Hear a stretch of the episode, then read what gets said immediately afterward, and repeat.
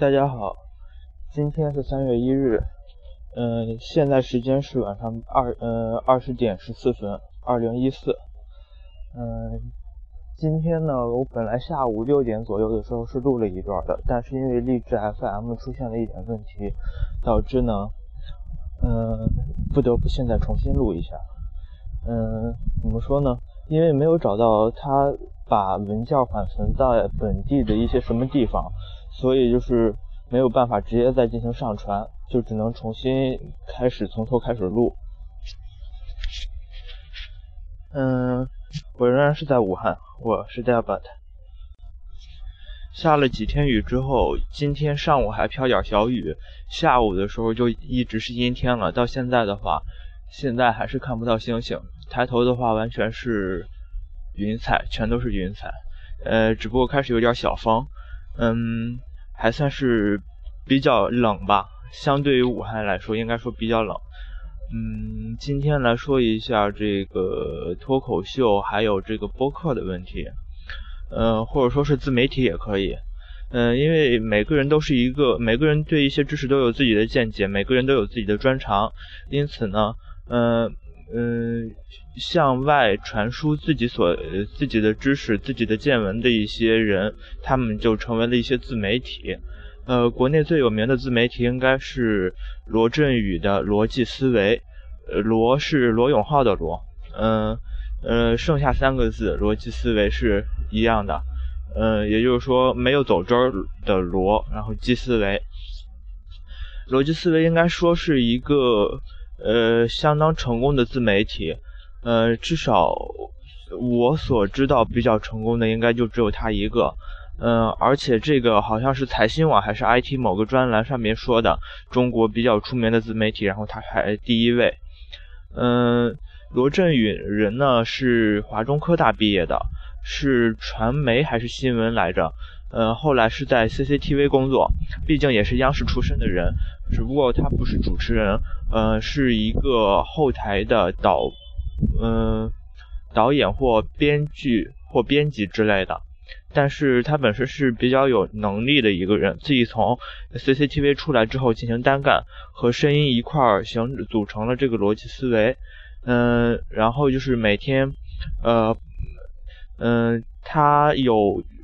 微信平台有微博的公众号，呃，有微信的公众号，有微博平台，然后是以优酷为基础，然后向外发布视频。相对来说，他个人的新浪微博号对外发布的资讯还少一些。呃，他有一个他所有的粉丝，然后形成一个逻辑思维的朋友圈，呃，这也是一个官方认证的账号。呃，这个账号是比较活跃的。呃，而且就是因为它本身。嗯，并不是仅仅的局限于在线上，嗯，而是包括线下也也会举行一些活动，呃，因此就有了相当大的影响，呃，影响力。嗯，他所举办过的活动有包括赠书活动、签名售书活动，然后再就是和京东联合出的一些逻辑思维的礼品卡，然后再就是和某些化妆品公司出的专门针对于女性的。呃，一些化妆品，然后再加上他们卖的一些，应该说是周边吧，嗯，比如说逻辑思维的胸章、呃徽章之类的，然后再加上逻辑思维它本身也是卖书，嗯，因此也算是有的一笔收入，而且逻辑思维的会员是通过淘宝来进行，嗯嗯，第一期的会员是通过淘宝来进行招募的。第二期的会员是通过微信支付来进行招募的，嗯，这样的话就是包含了支付宝和微信支付这两个支付平台，这样的话，呃，相对来说受众也是非常广的，嗯，呃，嗯，因为它本身提供的资讯基本是来自于罗振宇个人或者说他的团队，相对来说的话也是受到一定局限的，嗯，但是罗振宇毕竟是。嗯，见识比较广的一个人，嗯，因为相对于，呃，相对于脱口秀节，呃，相对于一些专业的媒体而言，嗯，他们是，呃，脱口秀节目是会针对于各个方面的，呃，不光是 IT，呃，也不光是一些社会新闻，呃，罗振宇所说的一些包括历史、文化、人文、嗯环境、政治、科技、IT，包括互联网之类的方方面面，基本都会有所涉及。嗯，罗振宇的逻辑思维在嗯在优酷上。每期大约有五十分钟左右吧，还是一个多小时，我具体没看过，我只看过他的第一期，但是我感觉那第一期因为是各方面都还准备的不太成熟，因此相对来说效果也不是很好。第一期呢是罗振宇坐在中间，然后周围围了一圈人。嗯，我一开始因为一开始摄像师给的镜头是仅仅给了罗振宇一个人，我一开始以为后面的背景，然后包括像是在图书馆的样子，有书、有书架，然后有台灯之类的，感觉就是单独的说给嗯摄像机，或者说单独说给坐在桌面前的我的。但是摄摄像师的镜头一转，然后就变成了周围围着一圈人，有的人在玩手机，有的人在打哈欠，这样的话效果就完全。打了一个对折吧，甚至不光是对折，甚至打折打的更嗯嗯，感觉就是完全没有效果了。到后来的话就改变了这种形，因为而且就是这种形式的话，虽然说旁边坐满了人，但是他和那些人并没有互动，而且因为是第一期，罗振宇本身感觉也有些准备不充分，有些紧张。到后来之后呢，他们就改变了形式，是罗振宇坐在一张桌子上后面。然后就感觉有点像单田芳说书的那种感觉了，但是这种效果的话，相对于，呃，对于坐在电脑前的听众来说的话，相对比之前的形式应该更容更能够容易接受一些。嗯，但是相对于国外的一些脱口秀节目，我感觉这个还是相对来说中国的脱口秀节目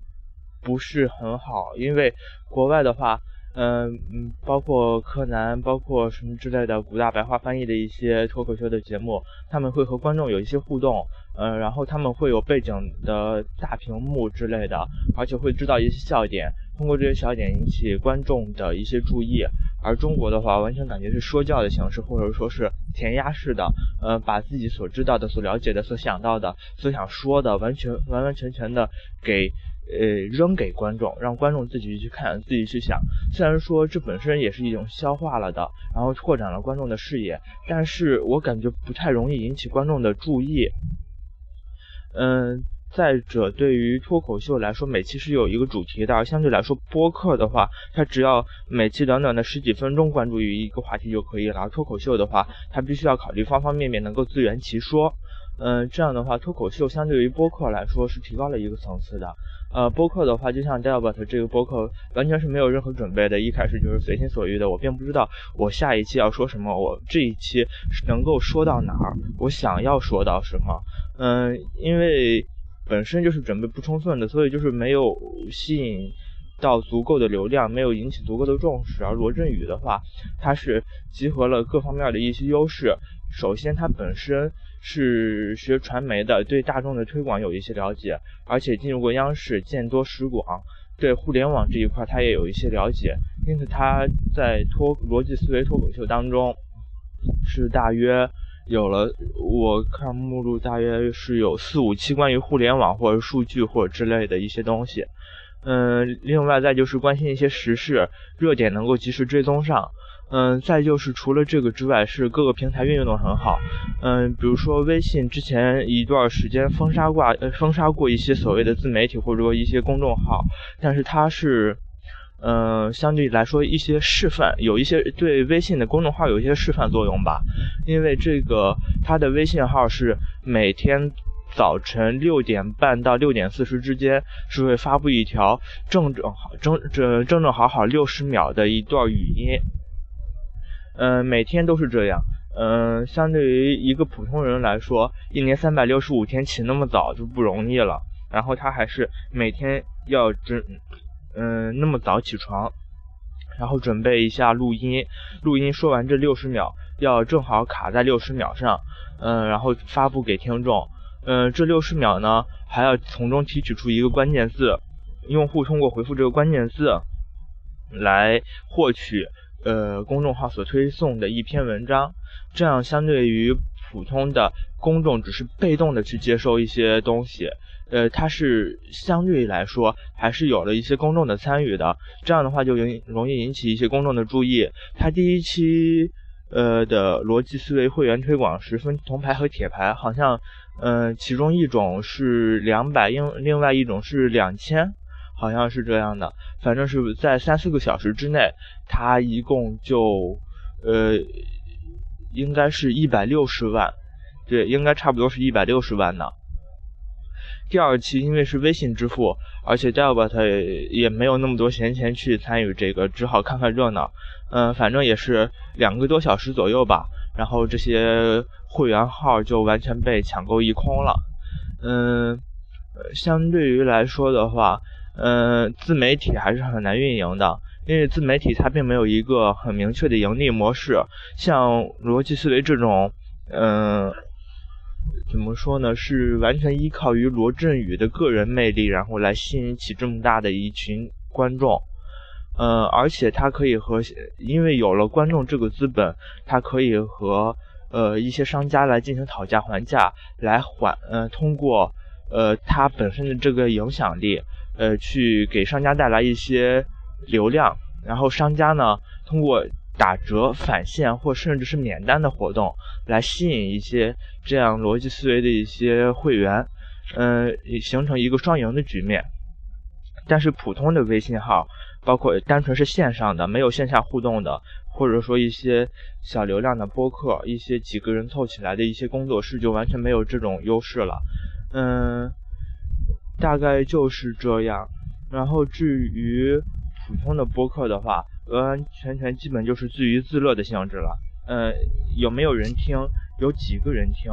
嗯，反正就是一些无所，呃，也就不太于在，呃，也也也就不太在乎了，呃，就像 Tiny，呃，Tinyful，Tinyful，然后它是一个在 iOS，呃，方面有很强的一些，嗯，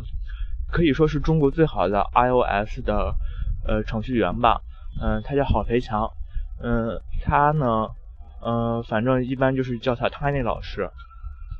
他本身是在自己博客下面开辟了一个播客的，嗯，但是因为个人播客，他每他都是和个人情况很相关的，就是局限性特别的大，一般往往是专注于某个自己所关心的一些层面、一些问题。嗯，另外就是它本身，嗯。没有一个很好的去，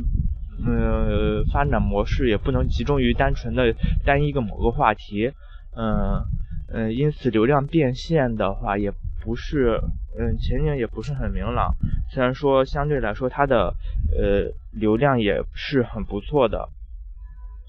嗯，大约就是这样吧。